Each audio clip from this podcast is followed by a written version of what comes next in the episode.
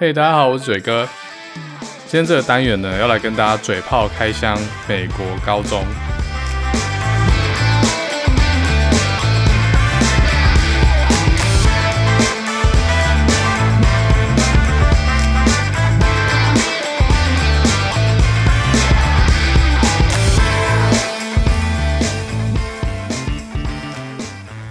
以前看影集啊，好像都觉得美国高中生都很闲，不是在爬七大，就是在玩社团。而且我高中的时候，班上有些同学后来就到美国去念书了。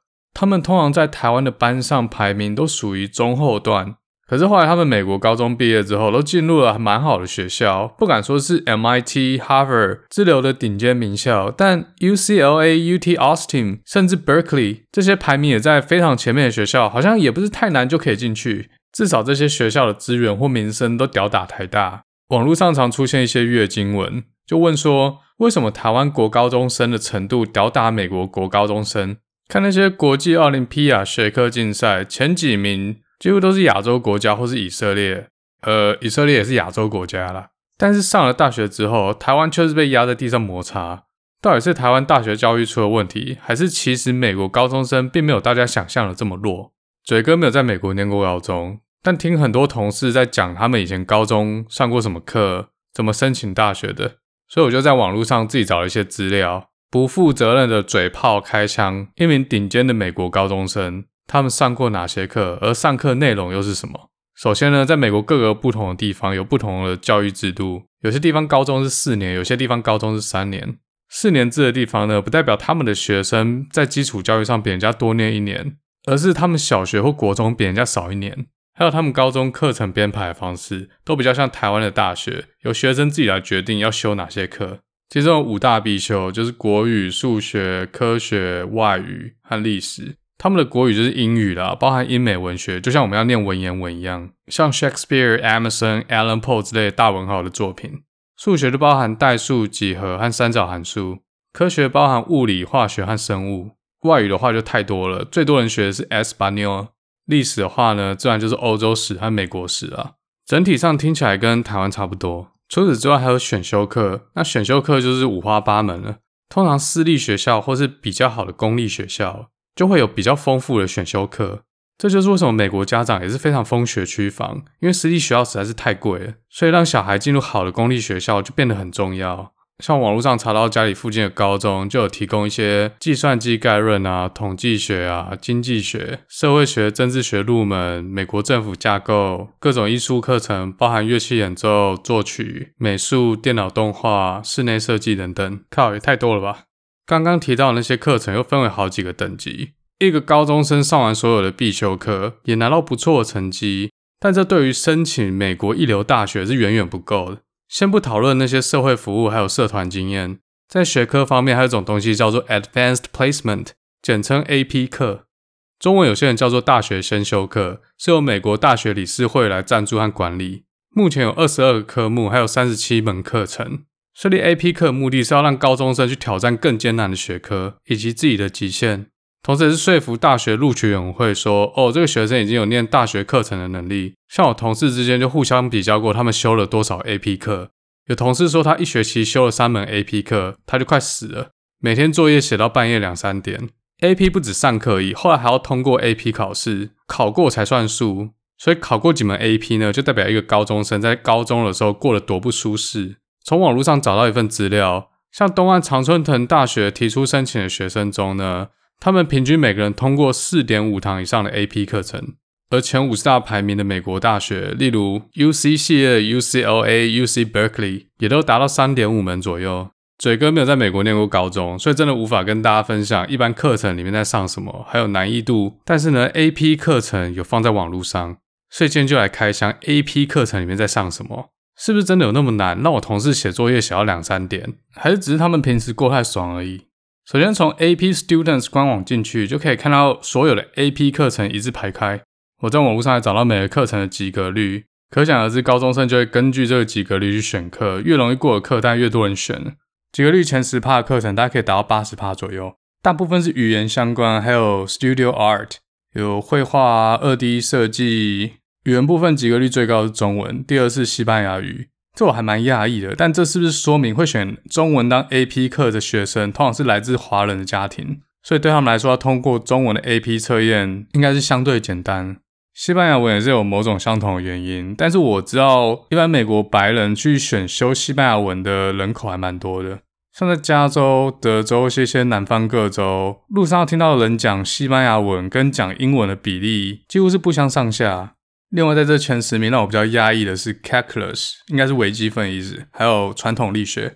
那我们现在就来看一下他们微积分在上什么。他们官网有提供一个连接，直接连到 YouTube。哦，一门微积分的课还蛮多堂课的，有三十三堂左右，而每一堂大概有四十五分钟到五十分钟，所以拿来跟台湾比，一个礼拜有四节数学课的话，那这样是两个月的分量。我不记得我高中的时候有花到两个月这么久的时间去上微积分。前两节课是介绍什么样的情况下会用到微分方程。我快转一下的话，我看到很多例子，那其中一个最重要的例子是算一条线的斜率。然后后面有两堂课在解释什么是斜率，还有斜率的重要性。他们的教法就是给了很多例子，然后一个例子一个例子算给你看，而且一步和一步之间非常慢哦。所以我想这一堂四十分钟的课，台湾应该五到十分钟讲完了。然后后面的几节课就是分别教大家特殊函数要怎么取微分，像 exponential、log，还有三角函数等。这些有些应用，像求速度和加速度。再来就是解释一次导数和二次导数的意思。再下去有提到积分的一些概念。再下来后面几节课就是有一堆题目，然后老师解题给学生看。我觉得这些题目的方向跟台湾的方向不太一样。这些题目背后意义是要让学生了解积分和微分本质上的意义，还有什么情况下可以拿来做应用。我快转一下，没有看到那种很鸡掰的方程式需要学生微分或积分的。呃，甚至还有查表。举一个例，一个方程式需要从一积到十，然后题目给了从一积到五、五积到七，还有七积到十的结果。所以，如果学生懂积分的本质是在做什么的话，那其实这是非常简单的，不用背那些特殊情况，其实就会写这题答案。我也是有看到一些比较难的情况啦，所以还是要知道 sin 和 cos 微分，还有分数的微分。但我比较少看到要把这些东西乘在一起，然后要学生求微分或积分的结果。但我印象中，台湾高中微积分也没有讲到这么深入。有一部分这边有提到的内容，已经是大一微积分前几堂课会讲的内容。后面有几节课在讲 AP 的模拟试题，我们来看一下。哦，他们考的东西其实蛮简单的，就像我之前说的，如果学生已经充分了解积分和微分的含义，那这种都是几秒钟就知道怎么写的题目。所以有以上的教学内容还有题目来看。我觉得美国 AP 微积分比较注重学生了不了解微积分的本质，而不是微积分的计算能力。坦白说，台湾高中前三志愿自然组的学生，应该都可以在这堂 AP 微积分拿到还蛮不错的分数，甚至是满分。诶，讲到这边是不是感觉有点硬？可能已经有一些异类组的听众不知道我在讲啥小啊？那就来开箱大众一点好了。中文课和中国文化在教什么？诶，这课一开始老师就直接讲中文，就很像我们高中英文课。如果老师一进来就跟大家说 “Hello everyone, welcome to my English class”，然后完全没念过英文的同学就不知道老师在哈啥小。所以我不太确定要上这堂课之前呢，要不要先通过基本的中文考试。很明显，这个授课老师就来自中国，一口很标准的普通话发音，然后他的英文跟嘴哥一样，并不是非常标准哦，还是有中文口音在里面。OK，第一堂课在复习中文语句的文法，呃，也就是说应该是有先修课程啊。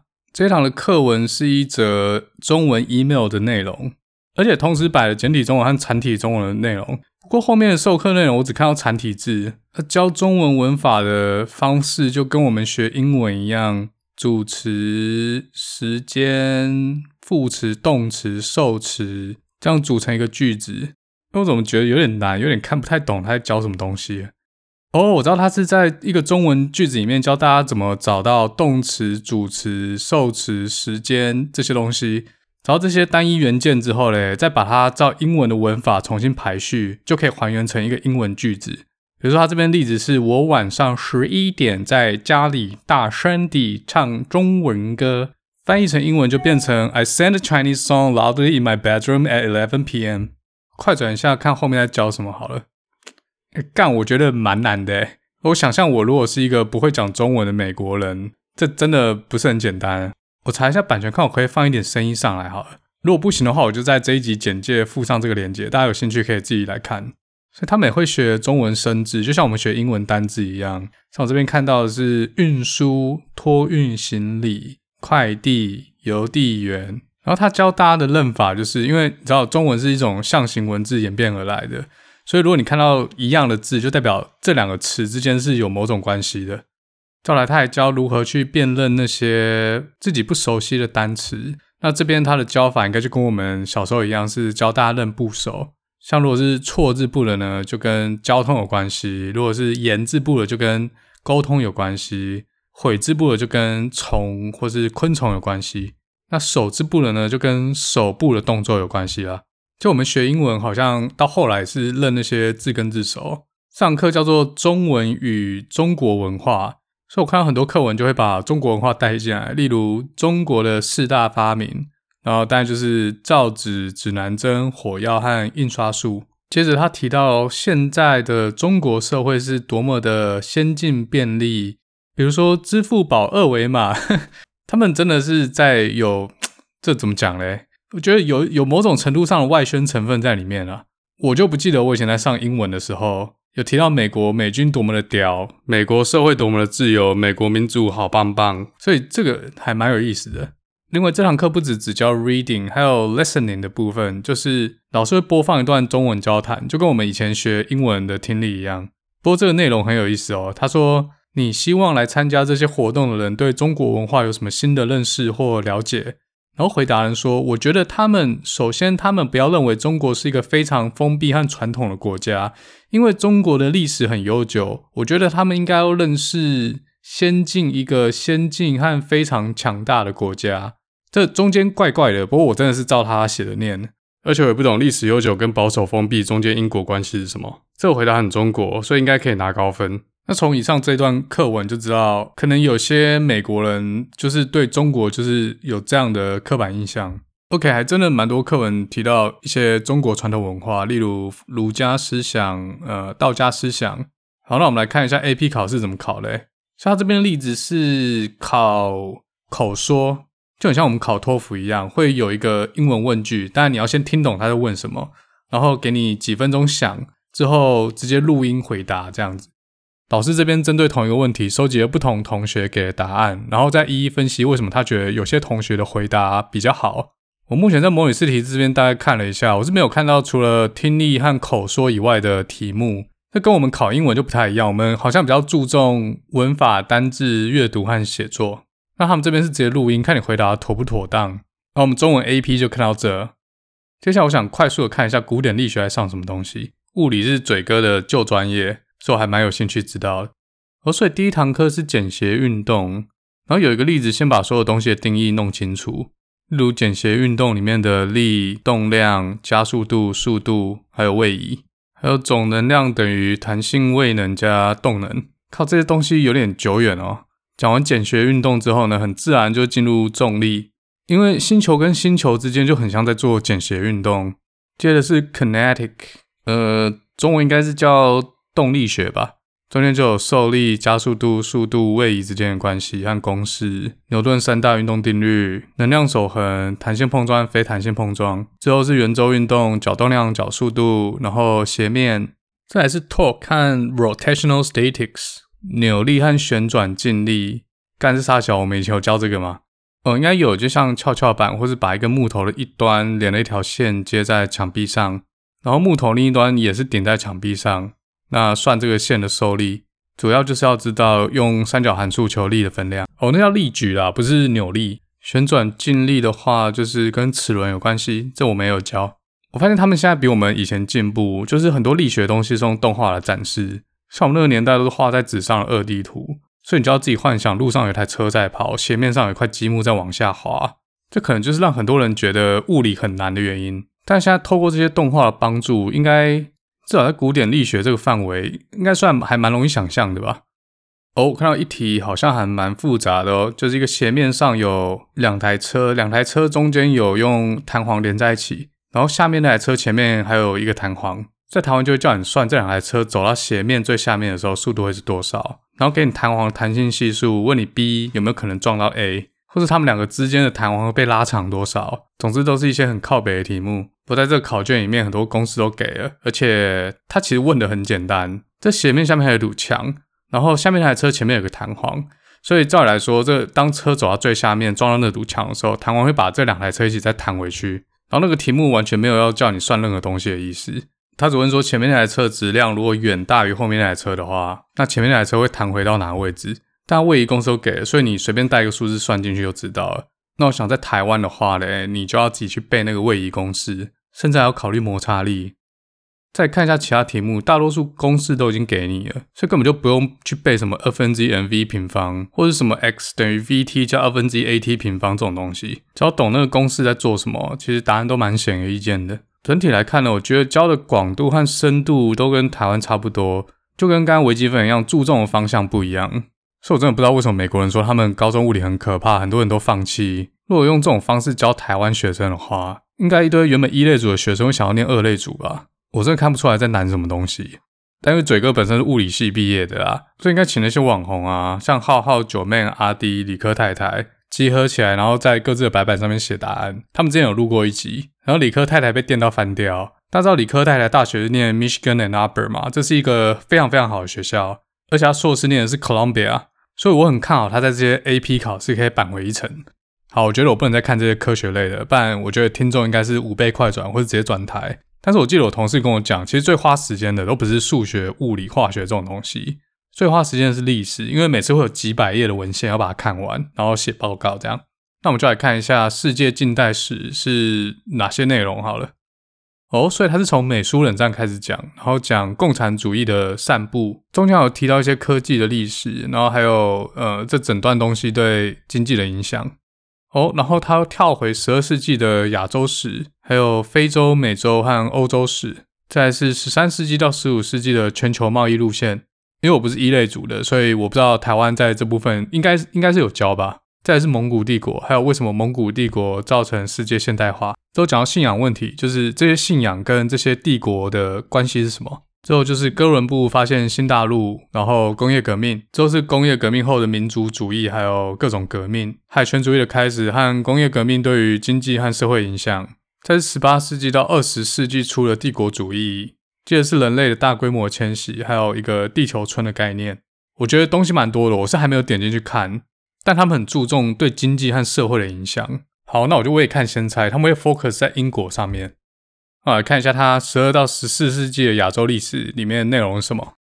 这个不是很容易马上知道他在讲什么，我可能要稍微听一下。我找到一个很有趣的，就是他在类似在标重点，可是他标重点的方式跟台湾不一样。例如这段讲印度十二世纪到十四世纪社会的转变。那台湾可能就叫你背说它的首都，那它丝路沿线有哪些国家，经过哪些城市，和主要的贸易货品是什么东西？但是这位老师完全不 highlight 这些东西，怎么有点被鄙视的感觉啊？他 focus 的东西是哪一个句子是这整段主要的宣称？你可以把它理解为像是整段的结论。他用的字是 claim，这个字有点假设的味道在里面。然后我要告诉你有哪些证据去支撑这个 claim，所以他有标的就是那些证据。例如这段说的是这段时间呢，因为贸易的发达，像来自中国的茶叶、丝绸，还有南亚的香料、马来西亚的金矿和锡矿，导致整个印度社会逐渐趋向重商主义还有资本化。底下的证据是说呢，有个城市叫 Angkor Thom，逐渐的成为一个人口破百万的大型城市，比当时中世纪欧洲的城市都要大好几倍。主要原因就是来自和中国的贸易，也就是“一带一路”啦。可以发现一些中国商人和中国人定居在这个城市里面。那看到这边，我觉得他们的历史是比较注重推理一点，因为历史不是死的东西。我们现在只能从过去古人的记载，还有出土的文物去推断当时发生什么事。所以其实没有一个正确答案。只要你讲的合理，而且有文物去支撑你的论述，那都是可能的答案之一。所以不是死的东西，不是说你要去背哪一年发生什么战争，然后谁打赢谁打输，然后打输人签了哪些丧权辱国的条约。我觉得他们比较注重去探索原因，比如说为什么会发生战争，那这个战争对于社会经济的影响，还有往后历史的影响。我老实讲，以前背那些年份、那些名词，到后来都忘记了。但如果历史课是在教你一项技能，一项推理的技能，那你就可以从现在社会和全球发生的这些事情，去推断往后会发生什么事。科技进步这么快，但人性其实不太会变的。也就是说，历史是一个不断循环的过程。很好，继续接下去看哦。所以他这个作业啊，诶，跟我想差不多，就他不要你背任何东西，他要你做一个论述去分析宗教、经济和政府组成三者之间的相互影响。而且他不是你天马行空在那边嘴炮就好哦，他要你去找历史证据来支撑你的论述。诶，所以我觉得这样上历史比较合理一点。说不定很多人就会对历史比较有兴趣，看有这么多漫画、动画是关于翻案历史，例如《火凤燎原》，说明人对用不同的角度和想法去阐述历史是有一定的兴趣。如果这样上课的话，我觉得二类组和三类组也必须要上历史课。上历史就变成一个学习逻辑演绎还有独立思考的过程，甚至还包含经济学。小朋友从小就养成一种有多少证据说多少话的思考方式，这句话就不会只是变成口号而已。那我再继续看一下他们 AP 考试怎么考的。这边有个例题，就是给你一些历史文件，还有段类似结论的东西，然后他要求学生去写一段论文来合理化这个结论。其中有些要求就是你至少要找到四个文件来支撑你的论述，然后还有两个额外的证据。哦，这比较难，就是除了他给的文件之外，还要从你过去学过的历史来举证。当然，你还要仔细说明为什么提出了这两个额外证据跟这个结论有关。整个作答时间给的是四十五分钟。嗯。干，我觉得这蛮难。如果没有受过相关的训练，应该真的写不出来啊。到这边，我终于可以体会为什么我同事跟我说，AP 历史是一门最花时间而且最难的科目。好，看完这些主要科目，有一个结论：台湾的二三类组上的内容跟美国的 AP 内容差不多，但我个人认为社会科学就差异蛮大的。我不好说哪一边比较简单啊，毕竟台湾真的要背的东西实在太多了。那对于高中生往后人生影响呢？我觉得美国教学方式是比较有意义一点。好，除了这些比较像主科的科目之外嘞，我还有看到一些选修科目，例如心理学、经济学、统计学、电脑科学。有兴趣的人再自己点进去看。像台湾政府现在想要推高中就学怎么写程式，那这边电脑科学教的就是大一的基本演算法还有资料结构，觉得台湾家长可以参考一下。因为这些选修课的好处嘞，就让这些高中生在进入大学之前就可以知道他对哪些课是有兴趣没兴趣的，不会大家都说要念电机，然后父母也叫你念电机。然后上大学上了电磁学的时候就大崩溃，嘴哥那时候上了物理系的电磁学就小小的崩溃了一下。我知道台湾高中生要学的东西已经很多了，所以真的很难把这些东西又加到课表里面。而且教材师资也是一个很大的问题。你看，如果用这种方法教历史的话，那是不是教材全部都要重写，导师也全部都要重新训练？我相信台湾政府一定有想过这个问题，所以他想要推英文成为第二官方语言。那跟这件事有什么关系嘞？你想想看，如果新一代的小孩子英文都非常流利的话，那世界的教育资源就跟台湾的教育资源连在一起，现在加上线上课程，因为 COVID-19 的关系，就很平常不过的事。我有个朋友在台湾推翻转教师，翻转教师是一个线上课程，最大好处就是可以让偏向小孩透过网络就可以跟城市小孩一样，接受到相对接近的教育资源。一样的意思，你就可以想象台湾的学生可以透过网络接收到跟国外的学生一样的教育资源。好，那今天嘴炮开箱美国高中 AP 课程就嘴到这，大家下次再见啊。